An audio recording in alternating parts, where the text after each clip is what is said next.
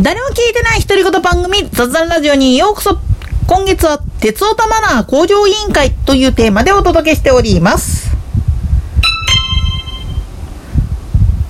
根本的なことを言ってしまうとなんで JR と他の私鉄では開発の速度が全然違うのかっていう話をしてしまうとぶっちゃけ論で言ってしまうと法律が引っかかってくるんですよね。なんでやねん。というのは、まあ、もともと JR っていうのは国鉄っていう形で運営されてたがために、実は沿線開発っていうのを直ですることができなかったんですよね。で、これ同じ理屈として、大阪メトロも、本音言っちゃったら、御堂筋線とか、四つ橋線とか、いろいろ延伸工事したい部分いっぱいあるんだけれども、これができない理由っていうのが、自治体が運営する交通局では、路線を伸ばすことができないっていうルールが存在するからなんですよね。まあ、これ一般的にちょっと有名なお話なんだけれども、51年前に行われた大阪万博千里で行われたですね。あれの時に、実は特例として大阪市交通局に対して、万博公園までの、今でいうところの万博公園、万博会場までの交通アクセスとして延伸を許可するって言ったんですよ。ところがこの当時の大阪市っていうのは、先見の明がないと言いましょうか、なんつうか。とにかく、そんな誰も来ねえようなイベントに、とてもやないけれども、式回せれるわけねえだろ、バーカ、みたいなことを言って蹴っちゃったんですよね。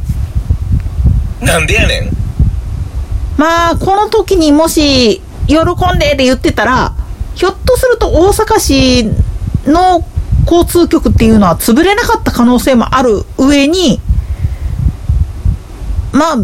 延伸はともかくとしても、市内交通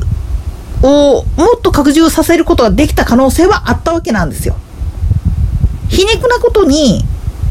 なんで蹴ったかっていう話をしてしまうと、これも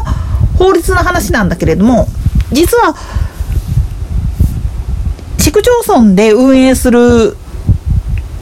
バス、鉄道の事業所、いわゆる交通局って呼ばれる部分は、当該市外に路線を延長することは、近隣エリアまでっていうふうにしか認められてないんですよね。このことが原因で、実は大阪市交通局というよりも何回なんだけれども、が企んでた平野より先のエリアまで路線を伸ばすっていう計画っていうのができなくて、で、森口市のさらに奥まで行こうと、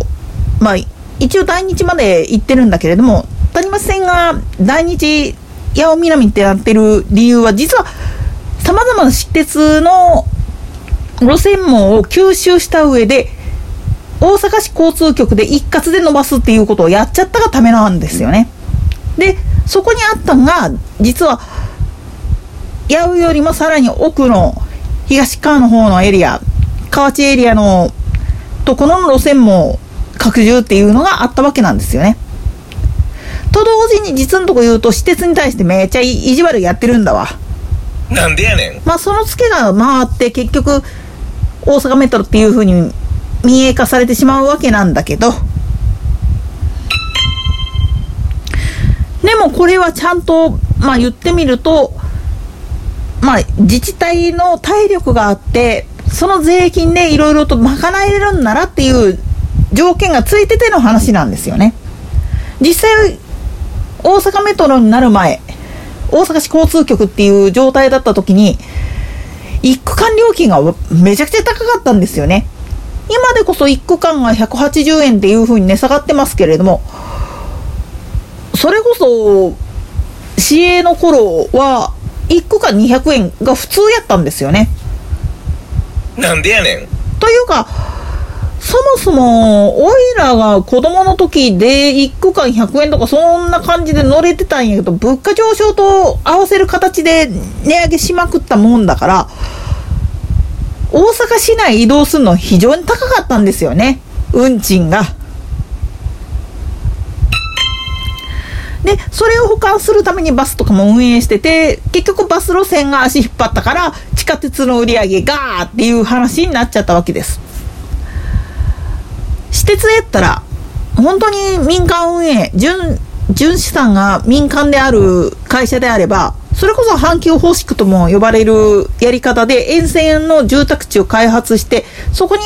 つながるバス路線を引いてっていう形をとって、街を発展させて、利用客を増やすっていうことをやろうと思ったらできるわけなんですよね。まあ、近鉄みたいにでかくなっちゃうとちょっといろいろと大変な部分が出てしまうんだけれども、なんでやねん。でもこの方式を国鉄が取れなかった理由っていうのももう、実は国鉄の法律、鉄道法に基づいた法律なんだけれども、これに基づいて考えちゃうと、宅地開発して、言っちゃなんだけど、国の税金で宅地開発やって、それを供給して、その売り上げを吸い上げといて、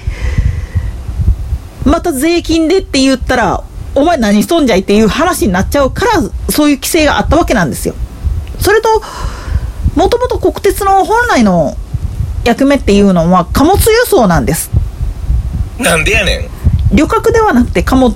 もっと言ってしまったら、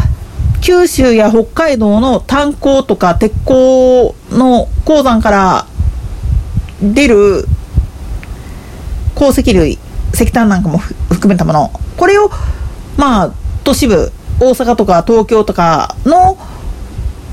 製錬場とかに持っていくっていうことが重要な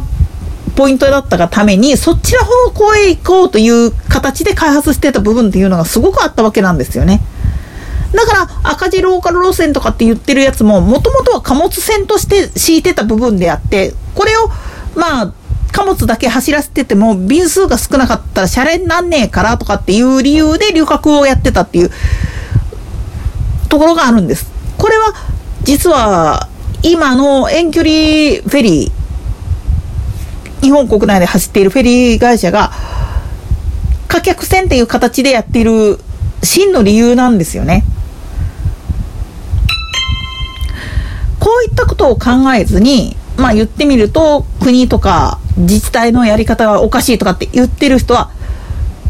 もうちょっと勉強しろよなっていう感じなんですよね。といったところで今回はここまで。それでは次回の更新までごきげんよう。